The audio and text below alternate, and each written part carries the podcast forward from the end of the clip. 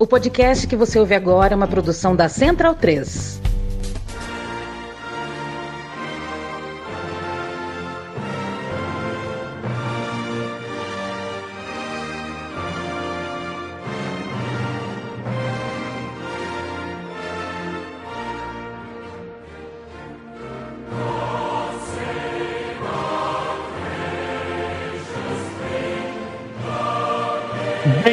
Bem-vinda, amigo e amiga do meu time de botão, o meu, o seu, o nosso podcast para falar de bola de ontem e também de anteontem. Eu me chamo Leandro Amin, estou ao lado de Paulo Júnior, parceria de mais de década nesse podcast.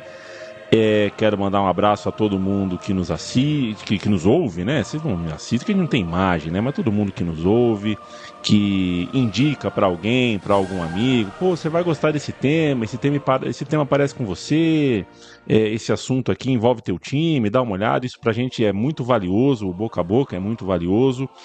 É, e quem nos apoia economicamente no nosso padrinho, a gente também agradece demais, manda um abraço e um beijo, porque Central 3 continua na corrida, uh, terminando seu 11 ano de vida, continua na corrida pela comunicação independente que precisa se financiar dessa forma. Quero mandar um abraço especial para o Carlos Giraldelli, viu, Paulo?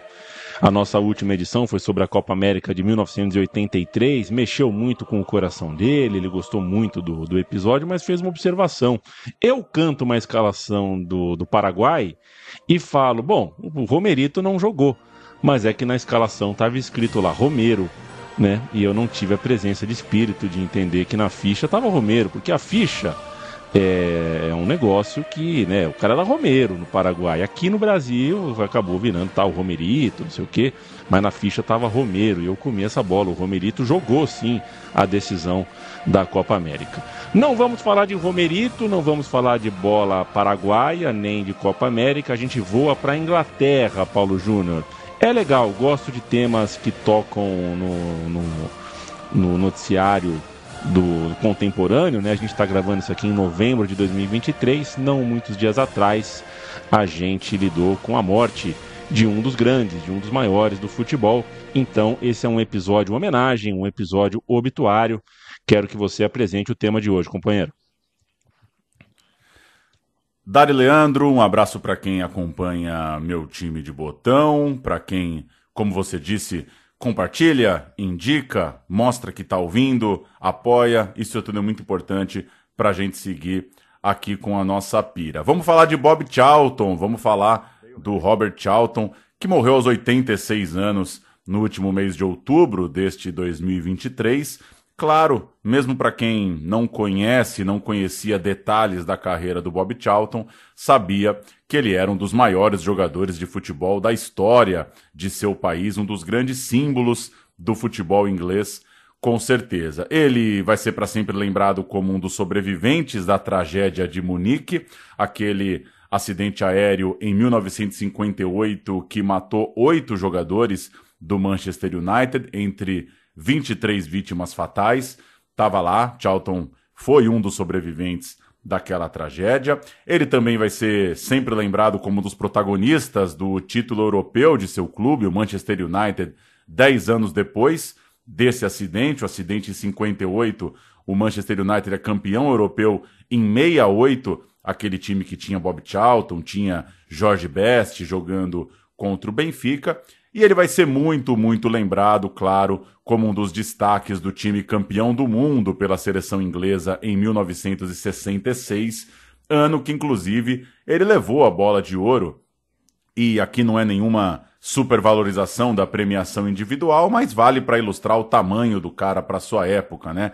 O Bob Charlton recebeu 12 votos dos 22 disponíveis é, aquela votação da bola de ouro, 12 votaram nele para primeiro lugar da lista. Ele superou, portanto, o Eusébio. Eusébio jogava no Benfica, jogava na seleção de Portugal, era um antagonista do Bob Charlton à época. São muitas histórias, é uma das lendas do futebol e o programa de hoje, dedicado à memória de Bob Charlton, vai trazer nove jogos, vai fazer uma homenagem ao número que ele vestia nas costas a nove jogos que contam a história dele pela seleção da Inglaterra. Bob Charlton jogou 106 vezes pela seleção da Inglaterra, disputou quatro Copas do Mundo, fez 49 gols. A gente passeia por nove jogos que ajudam a dar uma síntese, dar um resumo do que foi Bob Charlton com a camisa da seleção.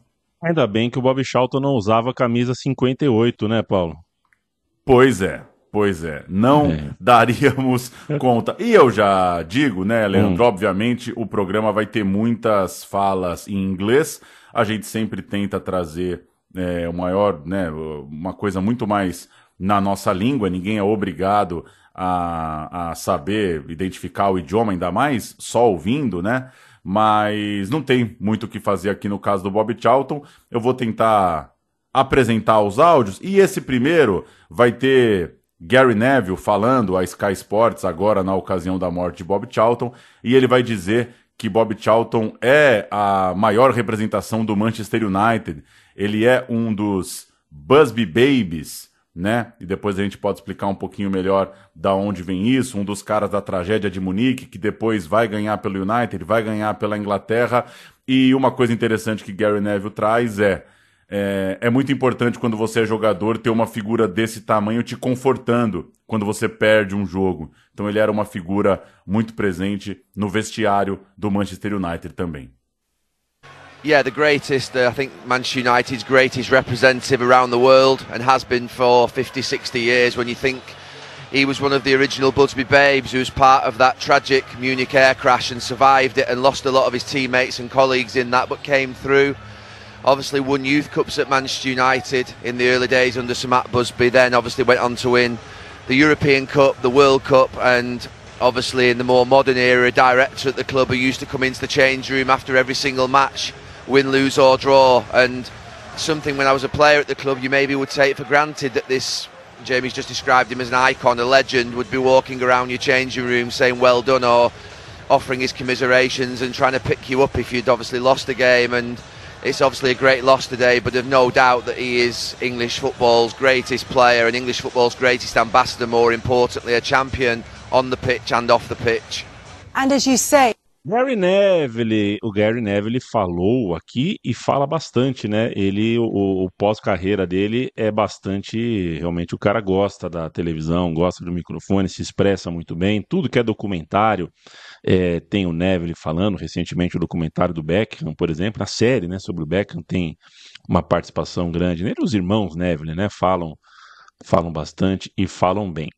A, a citação ao termo Busby Babies é, então, em relação ao grupo de jogadores que foram formados por Joey Armstrong e Jimmy Murphy, é, até que eles subissem juntos né, ao time profissional é, no final dos anos 40. Isso a gente está falando do final dos anos 40, início dos anos 50, com o técnico, claro, Matt Busby, por isso a expressão Busby Babies. O time, então, mais significativo dessa geração é o de 57, 58, já um pouquinho, né, com os, bu os Busby Babies mais maduros, que é, claro, exatamente o time do desastre aéreo. É, quando a gente fala do desastre do Manchester United, a gente está falando não só uh, de um time tradicional e de um time com bons jogadores, mas um time vivendo o que a gente entende no futebol como um time no auge, né? Era o auge daquele time, era o grande momento daquele Manchester United. São nove jogos que a gente vai contar. O jogo 001, golaço na estreia, Paulo Júnior, Bob Charlton em campo pra gente. Pois é, o relógio fincado lá em Old Trafford registra o momento do desastre aéreo de Munique. Quem acompanha futebol inglês, obviamente, né, já viu essa imagem, até nas transmissões, vez ou outra.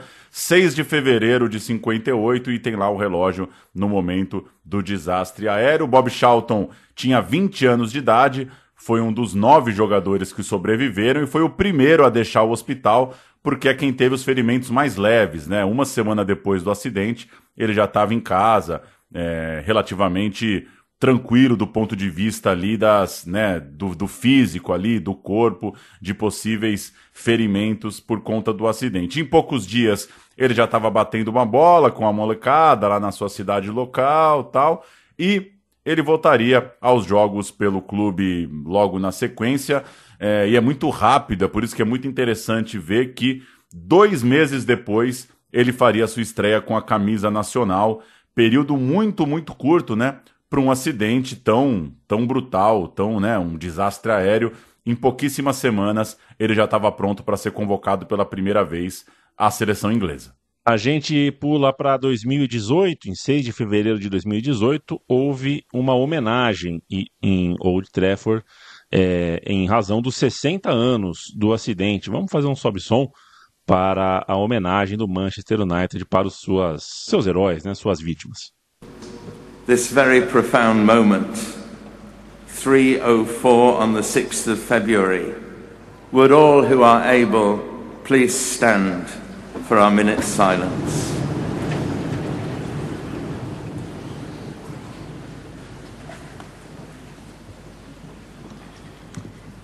Our minute's silence. The Busby Babes pioneered an ethos that is still important to this club. Today, the past and the future are linked. Many people think we would not be what we are today if they had not been what they were in their time. 19 de abril de 1958, dois meses depois do acidente, dois meses para a Copa do Mundo a ser jogada na Suécia. Oh, estádio Rassunda. Quem foi Rassunda, hein, Paulo Júnior? Foi alguém? Ah, deve ser, né? Nome de. Pode ser uma, pode ser uma brincadeira. Vamos ali fazer uma rassunda. Uma rassunda, é verdade. Ah. É verdade. Pode ser rassunda, pode ser o nome do bobinho na Suécia, inclusive. British Home Championship, a copinha, né? É o equivalente à copinha ali uh, do Reino Unido, edição 57-58. O jogo é em Glasgow, no mítico e interminável, é, capacidade infinita de torcedores do Hampden Park. E a gente vai cantar os times de 1 a 11. Eu vou com a Inglaterra, o Paulo vai com eu vou com a Escócia, o Paulo vai com a Inglaterra, que inclusive na ficha tá lindo, né? Tem até os times. Tommy Younger era o goleiro escocês. Alex Parker, Haddock, McCall e Bob Evans. Tommy Docherty, George Herd, Jimmy Murray e Mac Murray. Jim Forrest e Tommy Ewing. Que beleza. A Inglaterra do primeiro jogo de Bob Charlton. O goleiro era o Hopkinson, do Bolton, Dan Howe, do West Brom, Langley, do Fulham e Ronnie Clayton, do Blackburn. Billy Wright, do Wolverhampton, Bill Slater, também do Wolverhampton, Brian Douglas, do Blackburn, aí sim, Bob Charlton, jogador do Manchester United, vestindo a 8 na sua estreia, Derek Keevan, também do West Bromwich, Haynes, do Fulham, e Tom Finney, do Preston North End. O técnico era o Interbottom. A Escócia jogou de azul escuro, a Inglaterra jogou de camisa branca. E lá dentro de Glasgow, os visitantes fizeram 4 a 0. Bob Charlton marcou seu primeiro gol logo na sua estreia, um golaço de voleio, por sinal. É, ali era o 3 a 0. Aproveitou um cruzamento de Tom Finney vindo da esquerda, meteu de primeira, pegou uma bola bonita, guardou o seu logo no seu primeiro jogo pela Inglaterra. Vamos ouvir. Soon bringing it back again. He Alec Parker. He centers and Bobby Charlton runs in for a magnificent goal.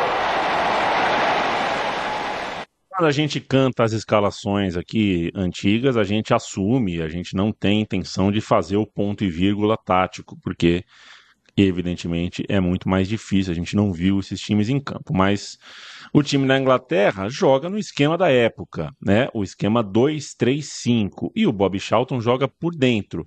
Não exatamente um centroavante, algo como um ponta de lança, um camisa 10, é, fazendo uma linha ali com o Douglas, é, ele jogando centralizado e é, Kivan com Reines e Finney complementando uh, a linha de ataque. Quando você joga com a 9, né, 7, 8, 9, 10, 11. Né, o 9 é o que fica no centro. Se você recua um pouco, parece que você joga como um, um camisa 10, mas você ali no caso, né, o Bob Charlton era o camisa 9. Vamos abrir aspas aqui, abrindo aspas para o relato do livro da Federação Inglesa sobre o jogo. Porra, o livro da Federação, hein? Que beleza. Abrindo aspas.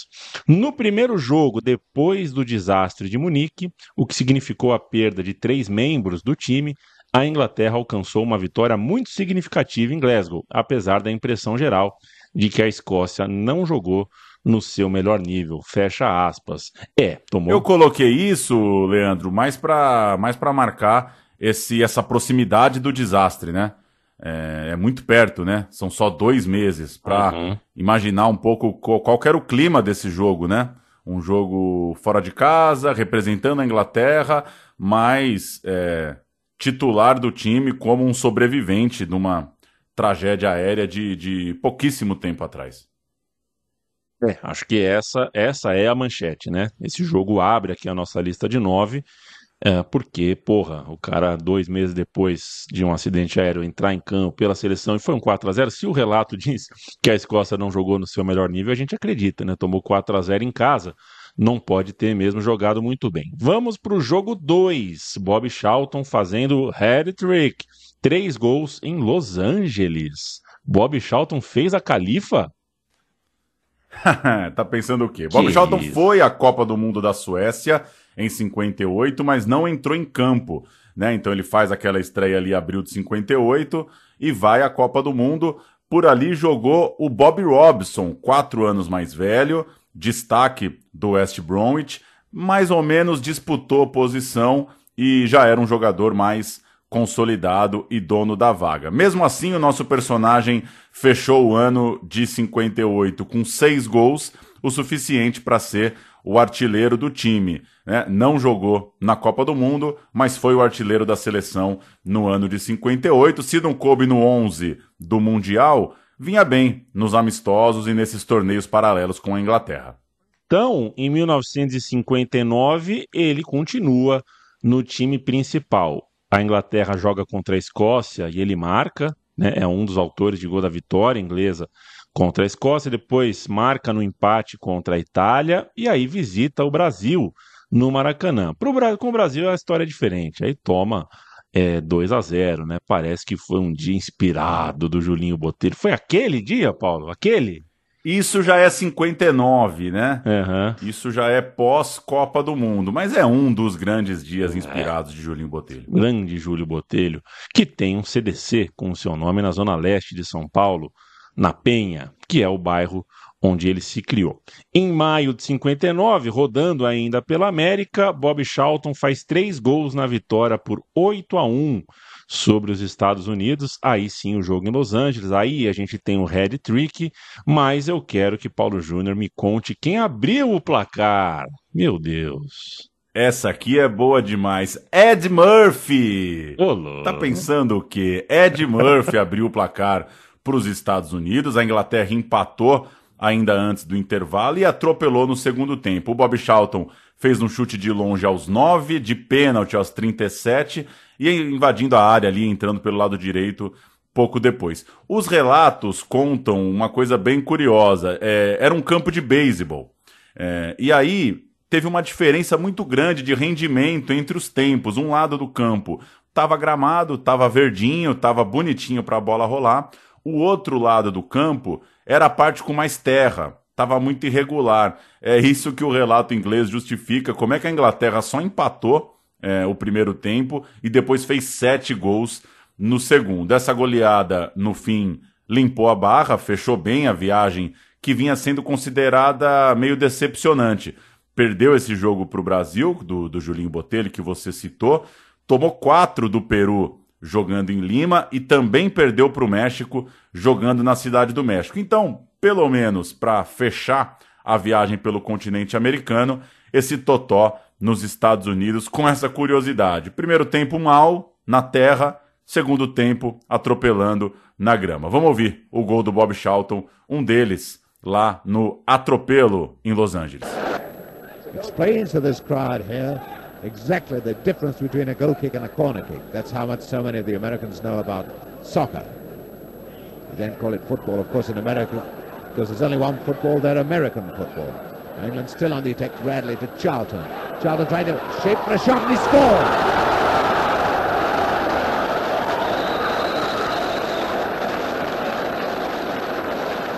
A gente parte agora para o jogo 3 de Bob Charlton neste nosso episódio em homenagem ao Sir. E é o jogo 3, o jogo em que ele marca o seu primeiro gol em Copa do Mundo. A Inglaterra superou Luxemburgo e Portugal no caminho, né? Nas eliminatórias, era um triangular valendo vaga na Copa do Chile em 62. Passou por Luxemburgo, passou por Portugal, eram os favoritos, mas o empate em Lisboa diante dos portugueses foi difícil. Num gol, né? É, o jogo foi resolvido no fim da partida com um gol lá no finalzinho. Aí Portugal conseguiu perder para Luxemburgo. Esse foi o jogo pecado da seleção portuguesa e no jogo decisivo a Inglaterra fez 2 a 0 em Londres contra o time do Eusébio. Portugal saiu da Copa porque perdeu em Wembley. Isso tudo é outubro de 1961. Bob Charlton continua titular absoluto, muito bem no time e vai para sua segunda Copa do Mundo, jamais experiente, né? Tem mais de 20 gols pra, pela, pela seleção Agora já está com 24 para 25 anos, uma idade mais do que boa. Naquela época, essa é uma idade de auge mesmo, né? de auge atlético. Pois é, então vem a Copa de 62 e a estreia é muito frustrante. O Bob Charlton jogando com a 11 vai mal, assim como todo o ataque inglês, e a seleção perde por 2 a 1 para a Hungria, que já não era aquela Hungria. Esperava-se uma Inglaterra mais forte para essa estreia. Mas o segundo jogo é melhor. Estádio Rancagua, no Chile. Isso é 2 de junho de 62. 10 mil pessoas aproximadamente para Inglaterra inteira de branco e Argentina de camisa azul, calção preto e meias azuis. Eu deixo a Inglaterra com você agora e eu canto a Argentina. No gol, Ronald Springett, jogador do Sheffield. James Armfield, do Blackpool, Roman, é, Ramon Wilson, do Huddersfield, Bob Moore, Bob Moore, do West Ham, e Maurício Norman, do Tottenham. Temos também o Ronald Flowers, do Wolverhampton, Brian Douglas, do Blackburn, James Greaves, do Tottenham, Alan Peacock, do Middlesbrough, John Haynes, do Fulham, Sir Bob Charlton, do Manchester United, e o técnico Walter Winterbottom. Argentina, da Copa de 62, Antônio Roma, Vladislau Kep, Rubem Navarro, Raul Paz, Silvio Marzolini, Federico Sacchi, Antônio Ratim, Juan Carlos Oleniak, Rubem Souza, José Sanfilippo e Raul Belém. O técnico era Juan Carlos Lourenço. O Flower marcou de pênalti, o Bob Charlton ampliou ainda antes do intervalo e o Greaves fez 3 a 0. A Argentina descontou com o possante San Filippo, El Tanque San Filippo, já no finalzinho da partida, no crepúsculo do jogo, 3 a 1 e alívio, né? Porque é, um empate depois com a Bulgária daria para a Inglaterra a classificação. Essa foi a vitória que, que serviu como, né? Foi a vitória fiadora da vaga inglesa para a segunda fase. Só que no mata-mata veio o Brasil, né? Um daqueles times é, indigestos que o Brasil, vez ou outra, forma para atazanar a vida do resto do mundo. Gilmar, Djalma Santos, Mauro, Newton Santos, Itos, Osmo, Didi, Garrincha, Vavá, Amarildo, Possesso e Zagalo, é, foi o, o, presente que a seleção inglesa recebeu por passar de fase. O quadro do Aimoré Moreira, ainda se entendendo sem o Pelé, Pelé contundido, né? Não deu mole. Mané Garrincha marcou duas vezes. O jogo foi em Vinha del Mar, né? Onde tem o festival de música e onde eu moro, né, Paulo Júnior? Não que eu moro em Vinha del Mar. Eu moro em Maceió. Mas o condomínio se chama Condomínio Vinha del Mar. É, e a seleção seguiu para, depois de vencer a Inglaterra, venceu o dono da casa, o Chile, e na final venceu a Tchecoslováquia para ser bicampeã do mundo. Vamos de Fiore Gigliotti, Pauleta. O Fiore Gigliotti vai narrar um pedaço desse segundo tempo de Brasil e Inglaterra. Bob Charlton em campo. Se a gente está falando aqui do primeiro gol dele em Copa do Mundo, talvez a gente esteja sendo um pouco indelicado de, de puxar um pouquinho a sardinha para nossa brasa, contar um pouquinho da vitória brasileira, mas a gente vai subir um Fiore Gigliotti sempre que a gente tem a chance de ouvir um Fiore Gigliotti. Isso é bom, muito bom. Abrem-se as cortinas e começa o segundo tempo do jogo, torcida brasileira. Quartas de final, Copa do Mundo de 62 do Chile. Um é um Brasil e Inglaterra. Movimentada, a bola cai na linha intermediária da equipe inglesa. Corta bem firmes aquele Bob Moore. Descarrega para o meio do gramado, recupera Zito para o Brasil, levantou na frente, vai correndo então Amarildo, domina, puxa a bola, parece que sentiu alguma coisa na perna, levantou, desmancha, desmancha a seleção da Inglaterra. Lá pela esquerda, Wilson suspende, a bola fica para Djalma, adianta demais de perto, perde então para Norman. Norman servindo no meio de campo, quando vai correndo, fechando por ali, Bob Charlton, abre na ponta direita para o número 17, vai Douglas, Douglas domina a bola, prendeu Zito na cobertura, correndo outro brasileiro por trás, entra Zito é falta. arbitragem marca falta, falta contra a equipe do Brasil pela meia direita, da linha de ataque da Inglaterra. É um jogo equilibrado, torcida brasileira. A Inglaterra é forte, tem time forte fisicamente e tem um time muito também tecnicamente. Falta cobrada. Jogada simples, bola recuada para Hartfield. Levanta para o Matek. Hitchins tenta a cabeçada. Bola devolvida, Bob, Bob Charlton chuta forte. Quarta defesa brasileira. Vai então Newton Santos. Olha o talento dele. Dá uma cabeçada. Parece que está jogando ping-pong. Um toque, dois toques na cabeça. Joga para o terreno e descarrega. Tinha que ter Fiore falando Bob Charlton. Senão, não seria o meu time de botão. Chegamos no jogo 4 de Bob Charlton aqui da nossa história, seu jogo já 70 com a camisa da seleção inglesa, que marca o primeiro gol inglês na Copa do Mundo realizada em casa. A gente vai chegar lá, vai caminhando para a Copa de 66. Bob Charlton segue deixando seus golzinhos, claro, em 63 ele se torna o maior artilheiro da seleção inglesa, ele chega a 31 gols numa goleada sobre o País de Gales em Cardiff. Em 64, ele tem um gol muito importante, uma vitória sobre Portugal em Lisboa, um jogo muito de muita expectativa ali para entender o nível da seleção inglesa caminhando para o sonho da Copa do Mundo. Tem um outro atropelamento para cima dos Estados Unidos agora em Nova York e tem outro pau do Brasil. A Inglaterra tomou 5 a 1 num amistoso feito no Maracanã. Bob Charlton está chegando na casa dos 28 anos, é ainda mais referência do time para o Mundial disputado em casa, o Mundial da Inglaterra de 66, terceira Copa dela, terceira Copa dele, no caso, e mais do que nunca, é, se a Inglaterra queria alguma coisa grande nessa Copa do Mundo como anfitriã, passava pelo bom futebol de Bob Charlton. E o Bob Charlton, como nós já dissemos, é um meia atacante. O futebol está evoluindo, né? Está se desenvolvendo ali do ponto de vista tático, as coisas estão mudando.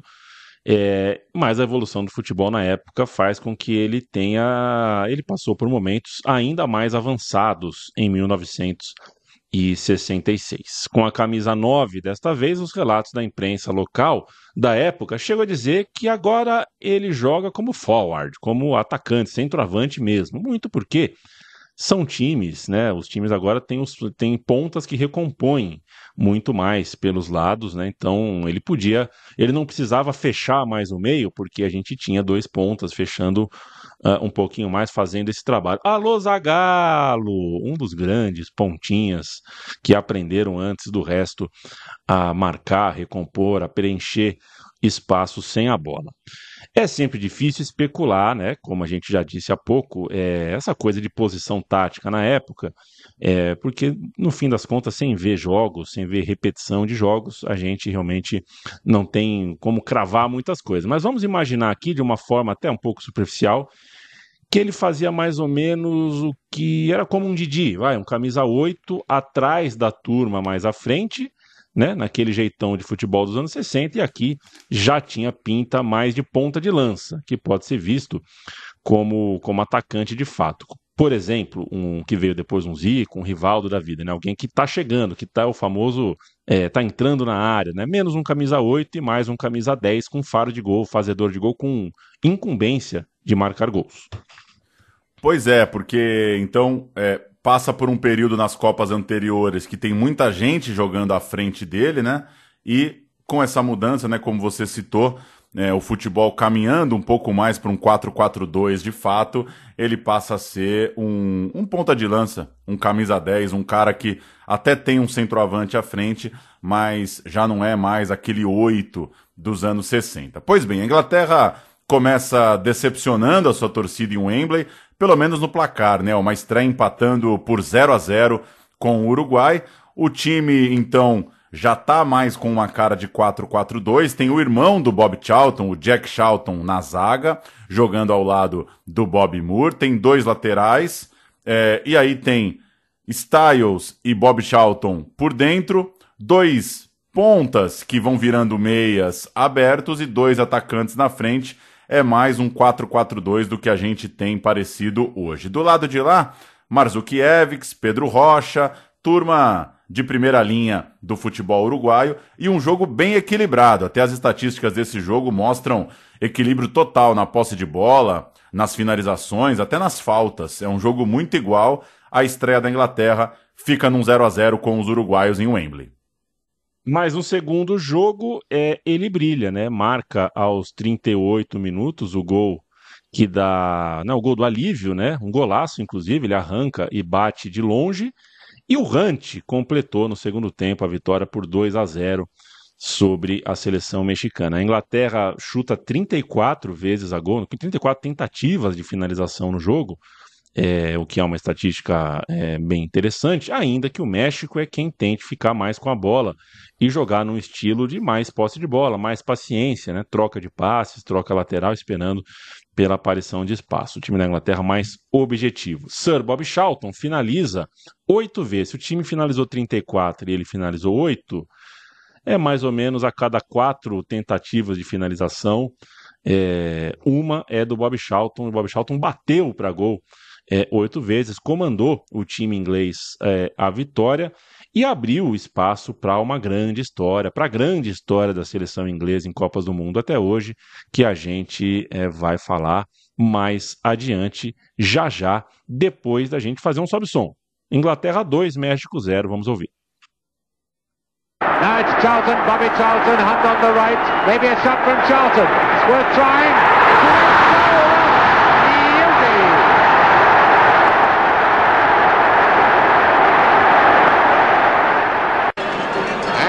This pattern we've seen so much in this game. England getting possession, carrying the ball towards the Mexican goal, and the Mexicans just backing away. Packing the penalty area, and Charlton almost getting the second. Charlton trying to zip them out of it. And it's squeezed, there's a chance. Out of And Charlton has zipped them out of that bad spell. Hunter scored. Chegamos no meio aqui da nossa história, no jogo de número 5, que é o jogo da vida de Bob Charlton, o jogo dos dois gols e o jogo que marca a sua carreira. Não dá para dá pra dizer isso sem, sem soar como nenhum exagero.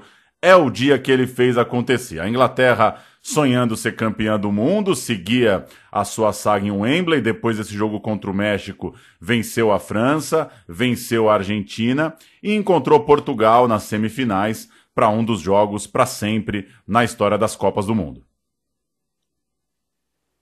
A Inglaterra é o time que embala, né, no mata-mata, né? É, é, sei lá, né? Jogar em casa sempre foi difícil, embora fácil, embora melhor do que jogar fora, mas você tem aquela tensão né, também na hora que embala, né? E foi o que aconteceu com a Inglaterra na hora do mata-mata.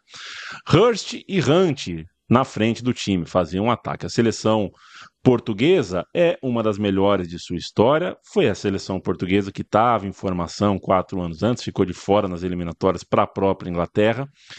É, era a seleção portuguesa que passou pelo cambaleante Brasil na primeira fase, com Pelé machucado de novo e tudo mais, e tomou um baita susto nas quartas de final num desses jogos sem pé nem cabeça.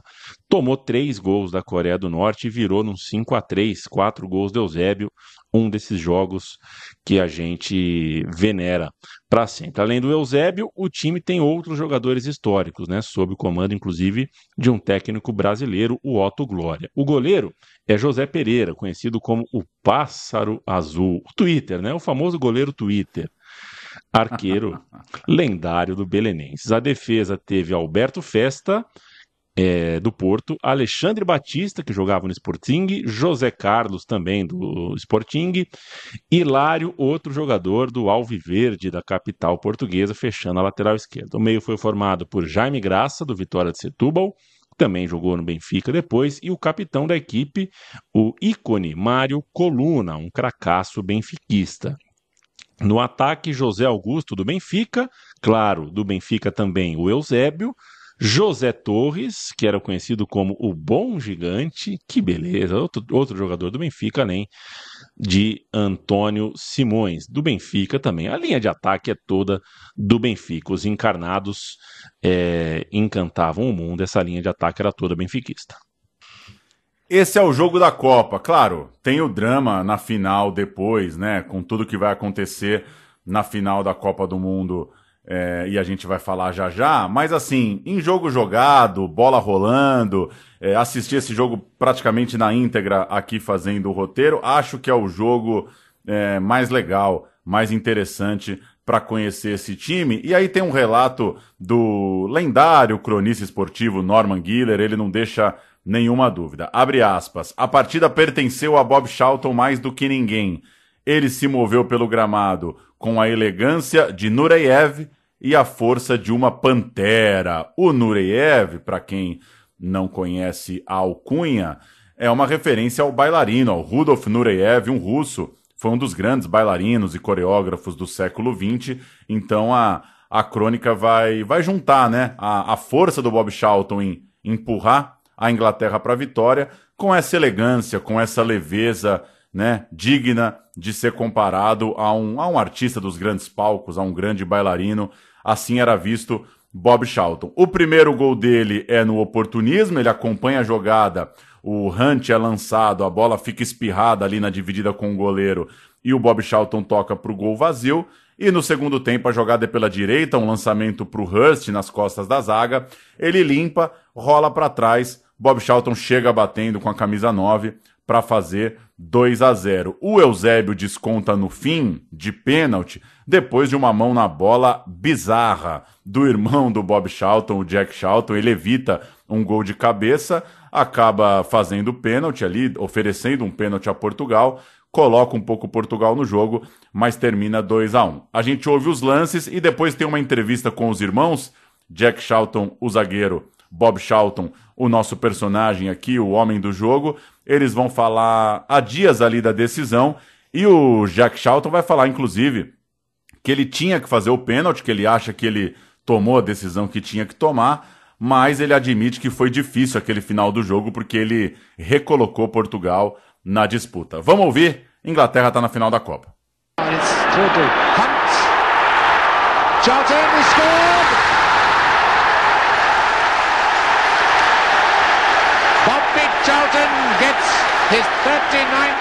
for England. Eusebio. Styles watching him like a hawk. Oh, a bit of an anticlimax. It's you tend to think of it after such a good result as though we've won it, you know, and we haven't. We've one more hurdle to go. We just hope that we get over that one, you know, and then we can really start to celebrate. I've never seen a man look quite so delighted as your first goal yesterday. What, what was your feelings when you scored it?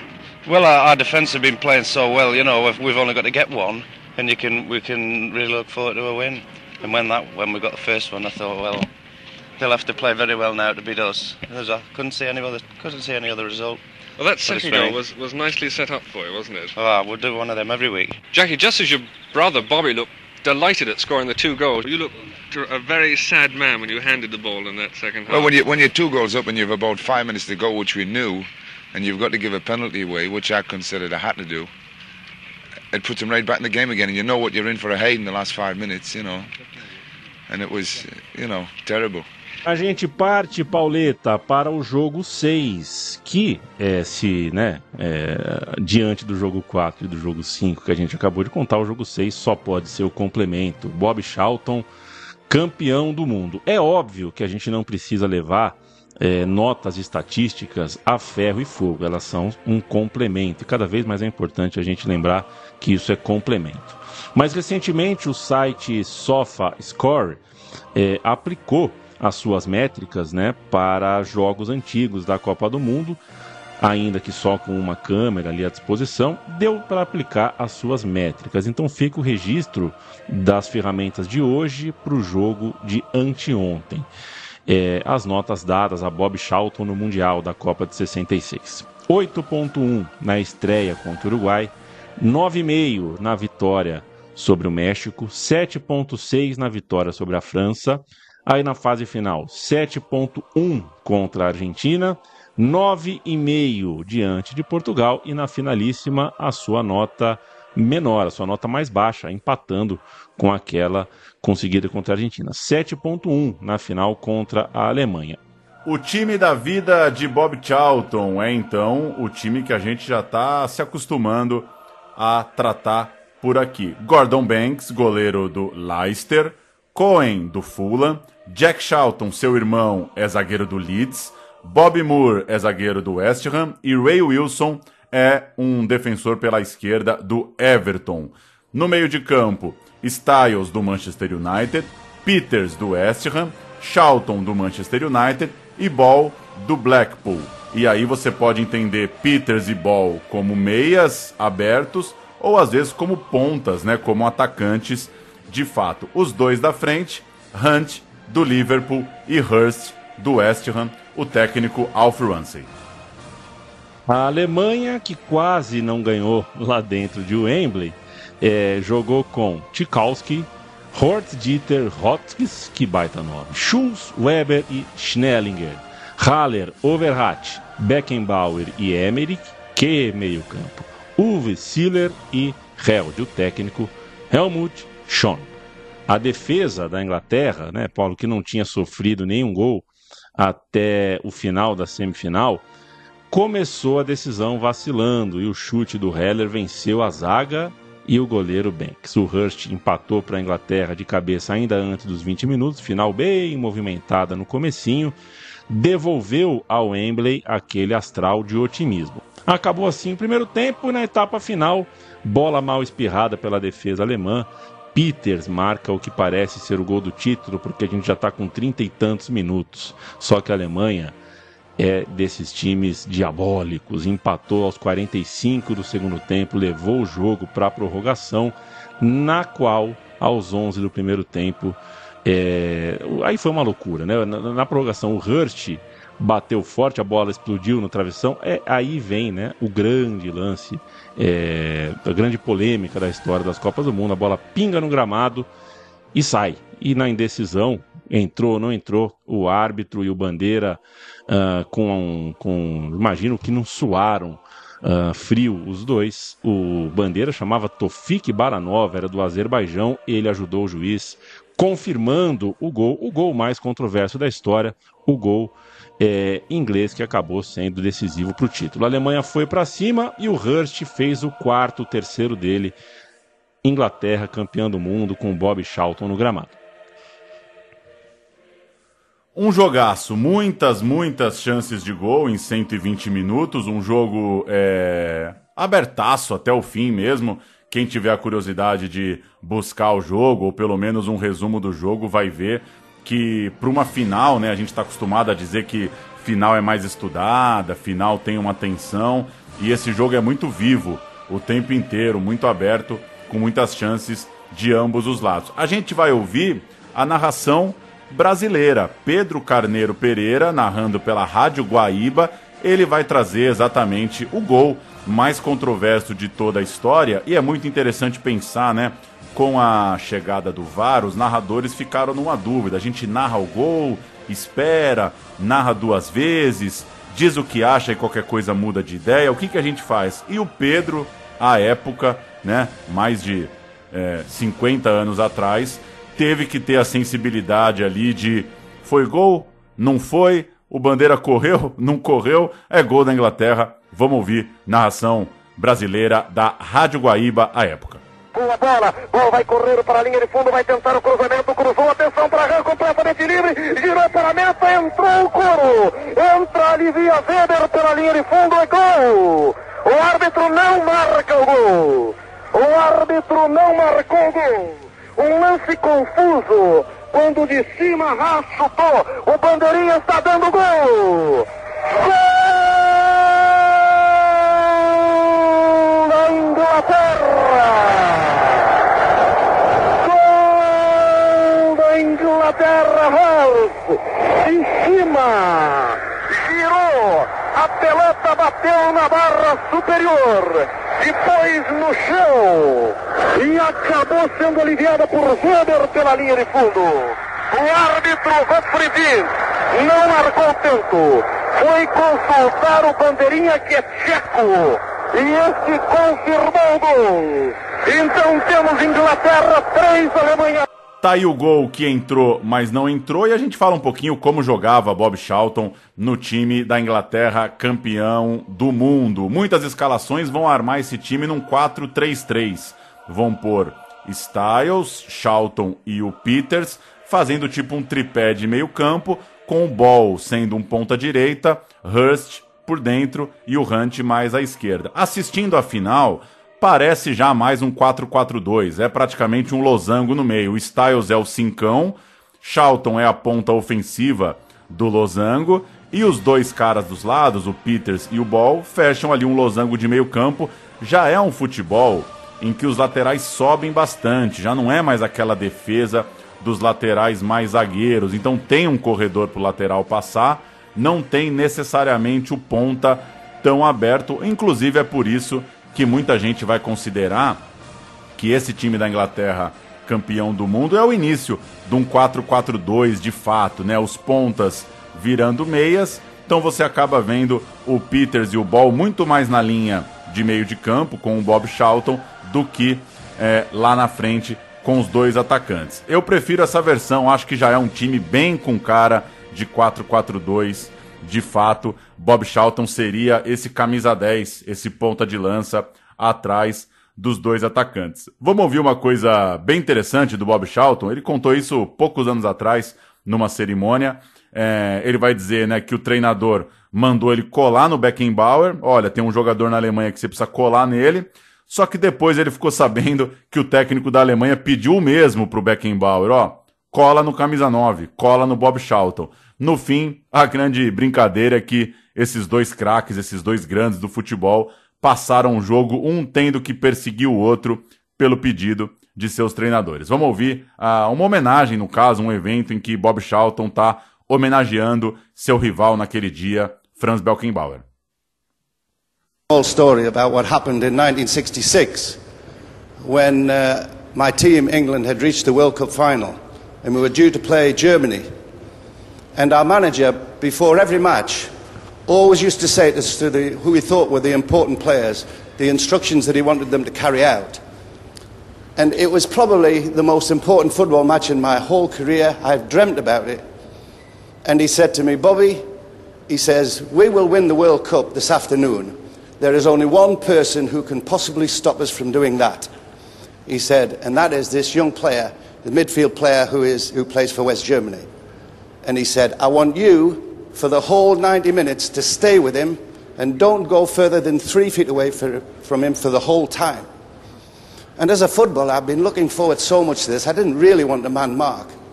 But what I heard later was that Helmut Schön, the German manager, had told Franz Beckenbauer the same thing about me. so, so much so that one of the most important matches in either of our careers um, was a man-to-man marking job where we had to take, and we actually took no part at all of importance in the whole game. I suppose, I suppose England were the successful ones because that's justified in the result. So it gives me great pleasure to introduce you to the man we are honouring tonight. It is, of course, the Kaiser. Ladies and gentlemen, the Laureus World Sports Award for Lifetime Achievement goes to Franz Beckenbauer. Meu time de botão de Sir Bob Charlton parte para o jogo 7. É, é um gol rumo à Eurocopa, né? Logo depois da Copa do Mundo, é o seu, é o jogo número 83 do Bob Charlton pela seleção. E logo depois da Copa, né, veio o Campeonato Britânico, que vale também como primeira etapa para as classificatórias da Eurocopa de 68. É, o grupo britânico, então, obviamente, Inglaterra, Escócia, Irlanda do Norte e País de Gales. Estes quatro times disputariam uma vaga para seguir na competição. A Inglaterra, campeã do mundo, passou, mas passou no limite. Isso porque perdeu para os escoceses em Londres em abril de 67, um jogo histórico, icônico, que só chegou, né, a Inglaterra só chegou na rodada final em vantagem na tabela porque a Escócia se ganhou em Wembley, andou tropeçando em lugares onde não devia. A última rodada em Glasgow tinha Inglaterra com oito pontos e Escócia com sete. O jogo empatou e os ingleses, limpando o suor da testa, falando ufa, passaram para a Eurocopa. Vieram então as quartas de final, e assim era a Eurocopa na época, né? Até as quartas de final, um torneio espalhado pelo continente, só os quatro semifinalistas que jogavam num evento, de fato, sede fixa, coisa e tal. Esse jogo de quartas de final deu Inglaterra e Espanha, ida em Wembley, volta no Santiago Bernabéu. Isso é abril, maio de 68. A Inglaterra tem mudanças em relação ao time que ganhou a Copa do Mundo, é, dois anos já do título mundial, mas vai a campo com alguns remanescentes, claro, da final de dois anos antes. Banks segue no gol. O Jack Charlton, o irmão, assim como Bob Moore, seguem na zaga. E a linha do meio de campo segue tendo Ball, segue tendo Peters, segue tendo Bob Charlton pelo meio e segue tendo na frente o Hunt. Então, dois anos depois da Copa, a Inglaterra tem sete jogadores titulares daquela final para enfrentar a Espanha, é, valendo uma vaga na Euro de 68. A Espanha que alinhou com Sadurni, José Inácio Sais, Juan Canos, Pirri e Galego. Inácio Zocopoli, Amâncio, grande Amâncio e Ansola, Ramon Grosso e José Claramun. O jogo não foi fácil, o jogo foi duro e numa cobrança de falta do Peters veio o gol do nosso Sir Bob Charlton aos 39 do segundo tempo. Logo na sequência, na sequência, Bank salvou a pátria. Será que foi uma defesa numa cabeçada no segundo pau que quicou quase em cima da linha e ele espalmou por cima, Paulo? Acho que não, né? Foi outra defesaça, mas não foi assim, imagino eu. É, e a Inglaterra então venceu por 1 a 0, apertado, apertado. Ganharia um mês depois, lá numa virada, é, por 2 a 1 e jogaria a Euro, né? Porque passou pela Espanha. Na Eurocopa caiu para a Iugoslávia, não chegou na final, mas a gente tem nessa nesse gol, nesse confronto com a Espanha, um dos jogos marcantes de Bob Charlton. A gente ouve o gol de Bob Charlton contra a Espanha, cruzamento do Peters, gol de Bob Charlton. For the chance of adding the European title to their world crown, England couldn't allow too much rope to the Spaniards. But now that unhappy missed opportunity for poor Mike Summerby, number nine. But all came to nothing. And after the interval, Salvador Sordoni maintained strict security in the Spanish goal. Spain managed to keep things in the balance until five minutes from the end. In fact, Alf Ramsey was already on his way to the dressing room when Bobby Charlton recovered England's hopes of European honours. This was the 44th goal of his international career. A decisive, low shot straight to the net. Now we look forward to Madrid.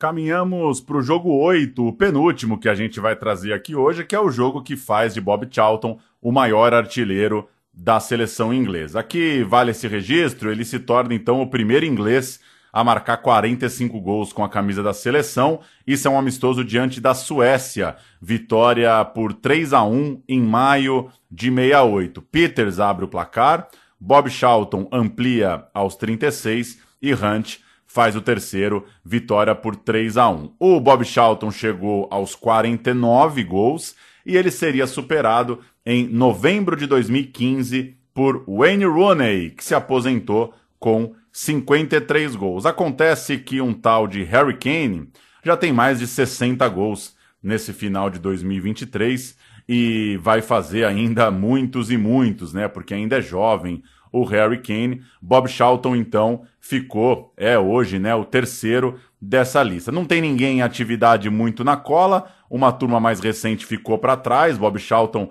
fez mais gols do que Lineker, do que Owen, do que Alan Shearer, do que Lampard. Então, é, a lista hoje, na história da seleção inglesa, tem Harry Kane, Wayne Rooney e Bob Charlton.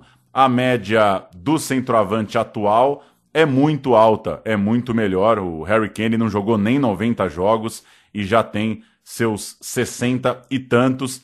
vai disparar, vai fazer muito gol ainda o bom Harry Kane, né, Leandro e a mim? Muito, bom jogador, né? Muito bom jogador, muito bom jogador. Muito bom.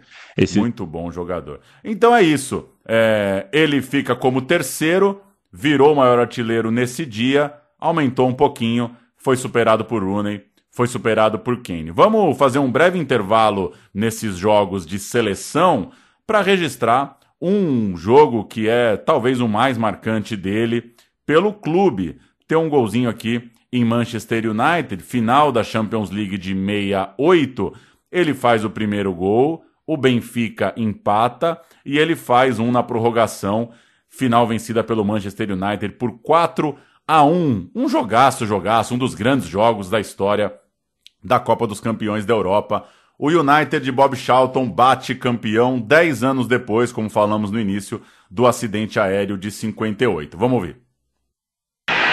United's football was full of fire. Enrique had to concede a corner to keep that one out.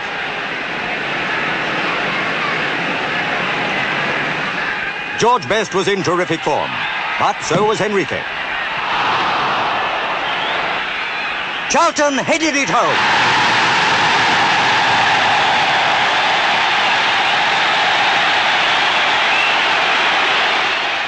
What a tonic for the fans.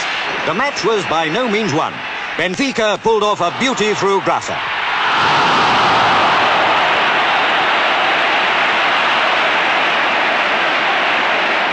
One all and time running out.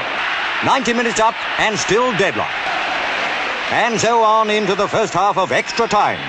And what a 15 minutes it was. Stepney collected and fed his forwards. Waiting to receive was mighty best. He simply walked the ball into the net. What a goal! United in the lead. And that wasn't all. The Busby Babes were raring to go. They hammered Benfica. Watch this fantastic goal.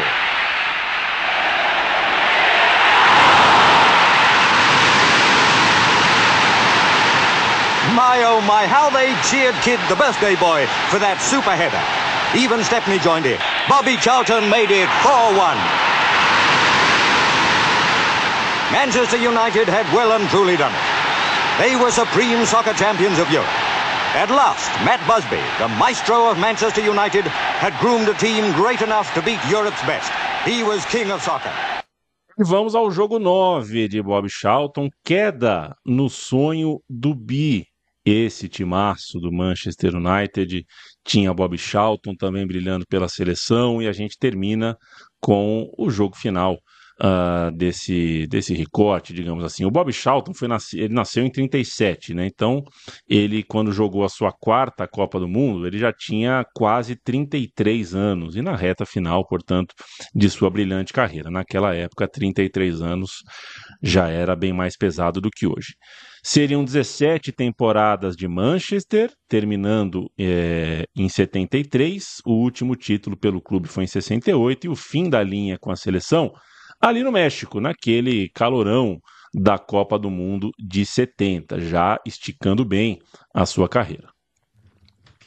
Antes, tem uma anedota na preparação na Colômbia. A Inglaterra fez amistosos contra colombianos e equatorianos aqui na América do Sul antes de terminar de subir para o México e teve uma confusão em Bogotá. O Bob Moore foi acusado por uma funcionária da joalheria Fuego Verde de ter roubado uma pulseira numa visita que ele estava exatamente com o Bob Charlton. No aeroporto, na hora da escala em Bogotá para seguir para o México, a polícia abordou o Bob Moore. Ele ficou quatro dias em prisão domiciliar e aí grande presença da mídia, claro, né? Um jogador inglês indo para uma Copa do Mundo preso por um escândalo de uma pulseira, coisa e tal. Ele acabou liberado por conta de, né, da investigação considerou que as acusações eram insuficientes. Acabou que eles ficaram ainda mais cabreiros ali, mais cismados em solo mexicano. A seleção inglesa fazia treinos fechados. É, rolou uma história até deles estarem desconfiados de beber a água que era oferecida lá no centro de treinamento. Pegou uma imagem de arrogante, pegou o elenco inglês ficou com uma imagem de arrogante lá no México. Meses depois, um chefe da polícia colombiana admitiu que o Bob Moore possivelmente tinha sido vítima de alguma chantagem, alguma extorsão ali da funcionária, talvez querendo tirar dinheiro dos gringos, coisa e tal. Anos depois, o Bob Moore deixou a questão aberta, porque ele disse que, ó, é, não fui eu, mas talvez algum colega de time, algum garoto ali da seleção, algum rapaz do elenco tenha feito alguma brincadeira idiota e a funcionária tenha achado que, que tinha sido eu. Então, é uma história até hoje não resolvida, digamos assim, ninguém sabe exatamente se existiu a pulseira, se a funcionária viu coisa, se alguém fez alguma cagada e o Bob Moore quase se ferrou é, sem ter sido culpado. Fato é que, indo para a Copa do Mundo, o parceiro do Bob Charlton ficou preso em Bogotá alguns dias e aí sim a Inglaterra viajou para tentar ser bicampeã do mundo lá no México. E o Bob Charlton era titular do time naquele Mundial, que passou a ter substituições, né? Era uma novidade da Copa de 70, então ele, veterano, é, era propício para sair de campo. Ele é sacado no segundo tempo de três partidas e faz os 90 minutos na vitória contra a Romênia. Depois ele sai um pouquinho é, depois do gol do Jairzinho, né? Depois que o Brasil faz 1 a 0 é ele quem sai do time, sai de novo no meio da etapa final contra a Tchecoslováquia e é sacado no minuto 70, é, em meio, né, no meio daquela reação da Alemanha na partida que a gente traz aqui. Isso é ouro puro. Pedro Luiz e Fiore Gigliotti é, na Copa do Mundo de 70. É, era o, aquela transmissão em cadeia, né? Bandeirantes, PAN e Nacional a gente vai ouvir do hino inglês ao pontapé inicial. Coisa linda, vamos ouvir.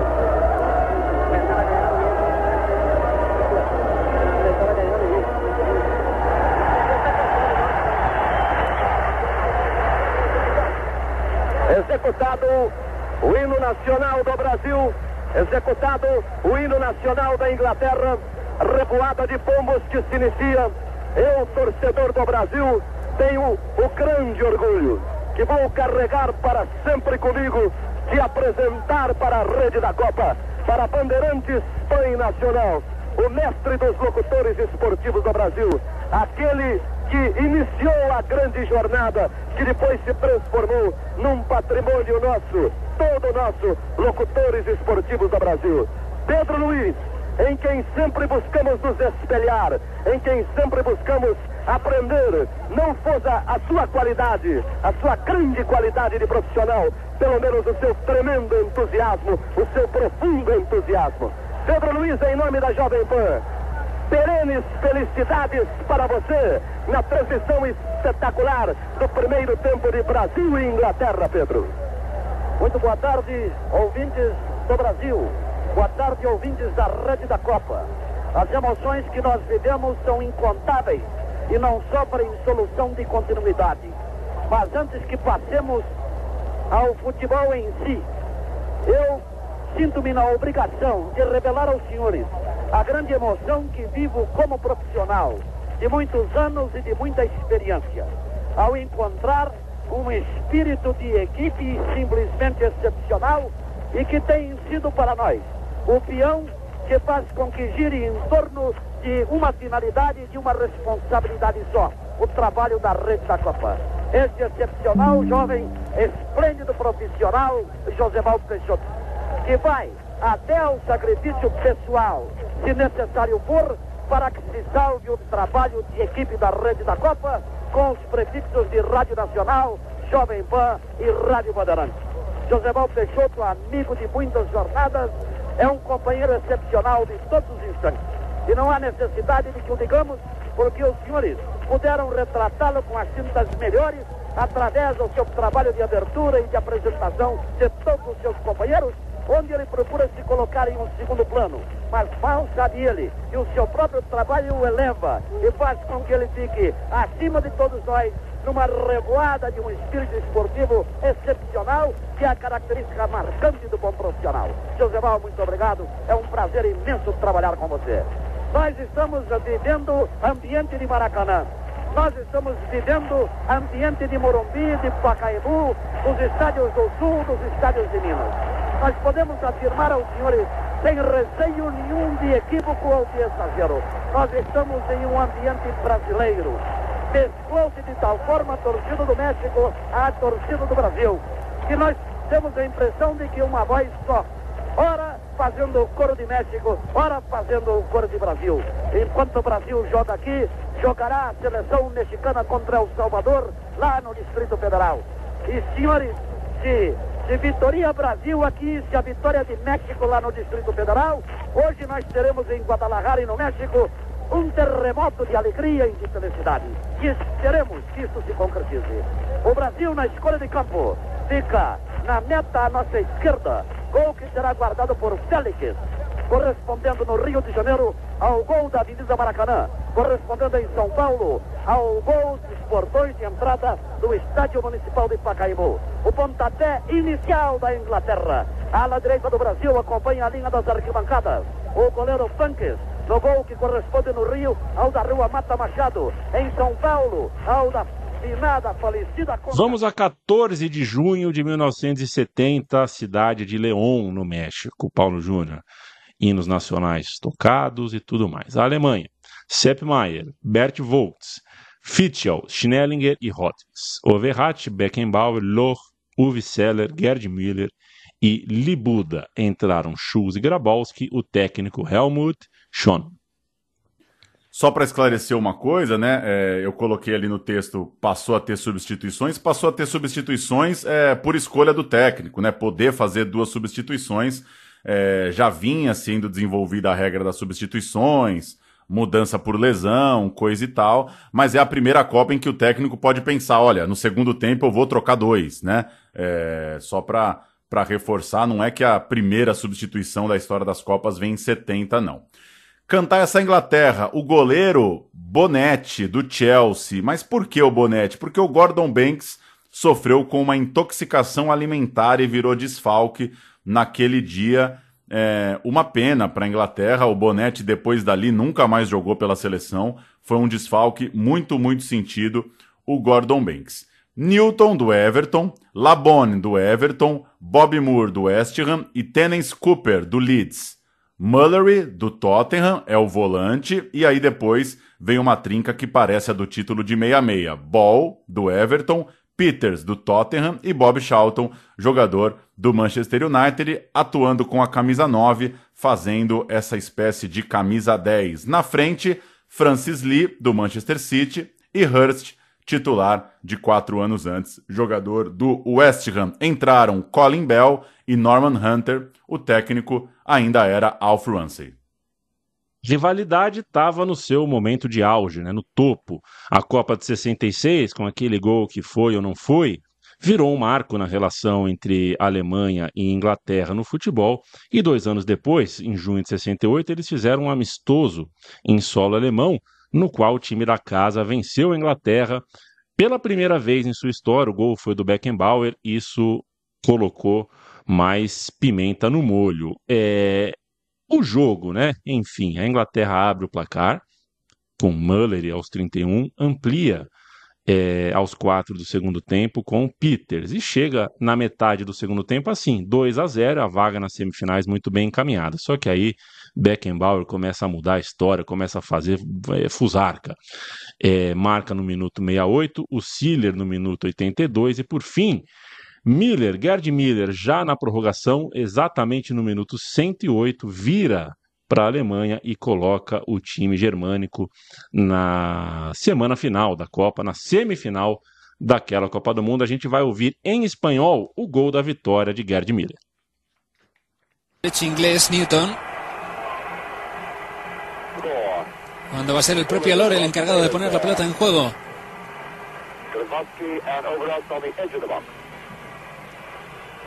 Salta Seller, despejó Hunter. Beckenbauer. No se lo piensa dos veces Frank Beckenbauer. Vaya zapatazo que acaba de soltar desde fuera del área. Excelente Peter Bonetti metiendo la mano. Habrá saque de esquina. Snellinger. Snellinger. Ha cortado Bobby Moore. La presión de Weseller. Recupera atrás Schulz, de nuevo Grabowski, lo vuelve a intentar Alemania. Ahí está Grabowski que va a encarar a Cooper. Intenta marcharse Grabowski, el centro hacia el segundo palo, ha llegado a tocar Lord y Müller acaba de empujar la pelota al fondo de la red. Acaba de marcar Alemania que le acaba de dar también la vuelta al partido después de perder por 2-0. Se coloca ahora con un favorable 3 a 2. El servicio excelente de Grabowski desde la banda derecha, un balón que fue hacia el segundo palo. Allí llegó a tocar Lord y le dejó la pelota muerta dentro del área pequeña a Müller, que de volea, prácticamente sin oposición, empujó la pelota al fondo de la red. Lo vemos repetido, el centro de Grabowski, el salto de Lord, que le gana la acción a la defensa. Y Müller un auténtico cazagoles, no perdona ahí, ya muy cerquito de la línea de gol, para empujar la pelota al fondo de la red. 3-2. O atacante Lee falou anos depois, escreveu na sua biografia, abre aspas para ele. Nós teríamos vencido a Alemanha e avançado até a final se não tivéssemos perdido Banks. Eu sempre respeitei Bonetti, ele era um bom goleiro, mas não era Gordon Banks. Quando vencíamos por 2 a 0, levamos um gol que, se Gordon estivesse em campo, não teria acontecido. Fica essa história, né? A Inglaterra perdeu um goleiro histórico para tentar chegar novamente às finais da Copa do Mundo. Aquele, aquela grande semifinal Alemanha e Itália poderia ter sido Inglaterra e Itália. E a Inglaterra, por que não, poderia ter chegado para jogar a final contra o Brasil dias depois. Quando o Bob Charlton saiu aos 25 minutos daquele puta jogo de futebol, parecia uma ideia, né? Dava para especular que era para poupar o cara para a sequência da competição. Afinal de contas, viria uma semifinal em cinco dias contra a Itália e o calor que fazia no México era inclemente, os horários péssimos, porque para as pessoas assistirem na TV no hemisfério norte, ali na Europa, né? Os jogos no México é eram disputados em horários péssimos. Eu sempre respeitei. É, é, é, opa! Mais veterano, o Bob Charlton vinha jogando ainda um pouco mais à frente.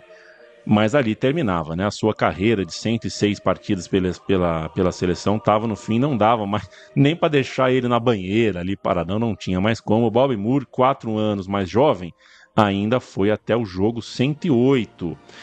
E a turma mais contemporânea passou é, eles todos, né? Alguns anos depois, um outro momento da compleição física no futebol e muitos mais amistosos para se jogar, né? Muito mais data. Rony, Beckham, Gerrard são jogadores que passaram o Bob Charlton no, no ranking de mais partidas, com o goleiro Peter Shilton sendo até hoje o líder. É, geralmente é um goleiro, né? Muitas vezes é um goleiro que lidera esse tipo de ranking.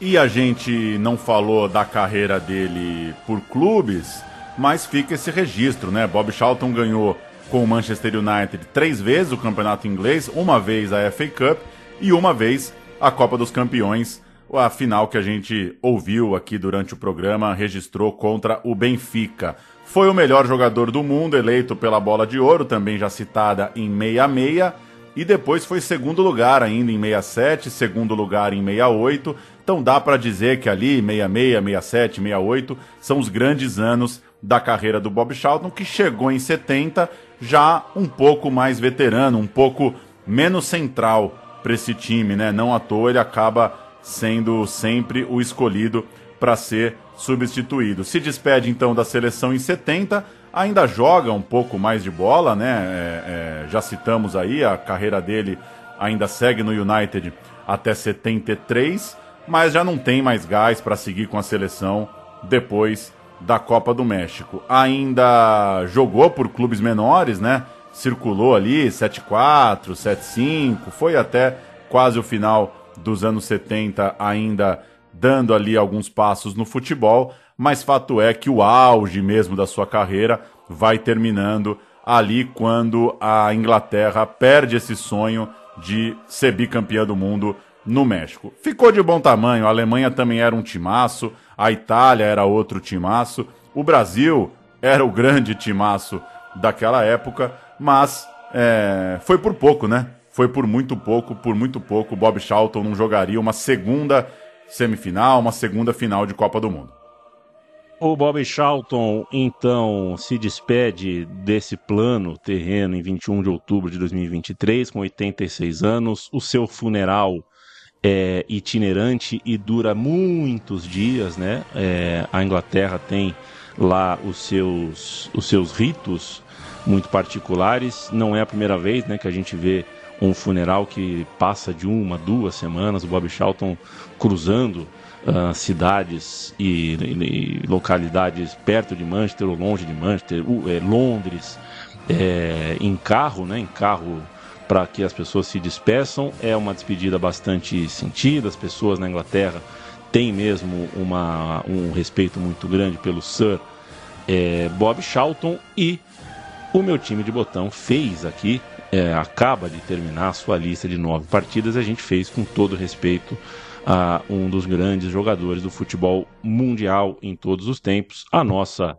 né, o nosso, o nosso adeus, o nosso valeu demais é o que a gente costuma lembrar, né? Jogou bola, fez uh, algo importante pela bola, de alguma forma, direta ou indiretamente, fez parte da nossa vida. Valeu, Paulo Júnior. Até a próxima.